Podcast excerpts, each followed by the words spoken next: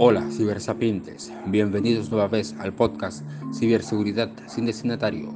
Pónganse cómodos e iniciemos. En este episodio, para no dejar dudas, les hablo sobre el azote malicioso del comercio electrónico.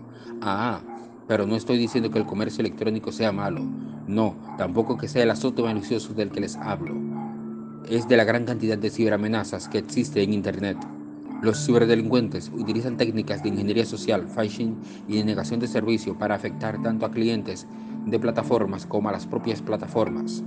Las rebajas, muy rebajadas de vez en vez, suelen no ser fiables y muy probablemente un ciberdelincuente esté detrás de ese 85% de descuento en la compra de esa laptop gaming que tanto quieres. Los ciberdelincuentes que aprovechan el Black Friday y el Cyber Monday para trabajar arduamente en conseguir su próxima víctima, también atacan a las plataformas de comercio electrónico mediante técnicas como DDoS o denegación de servicio, inyección SQL o algún otro ataque agrupado en su pack para convertir a la tienda virtual en víctima. Las ciberamenazas están a la orden del día. Es por eso que se debe leer y verificar dos veces antes de dar clic y convertirnos en víctimas. Recuerden, sean seguros al navegar en los mares de Internet.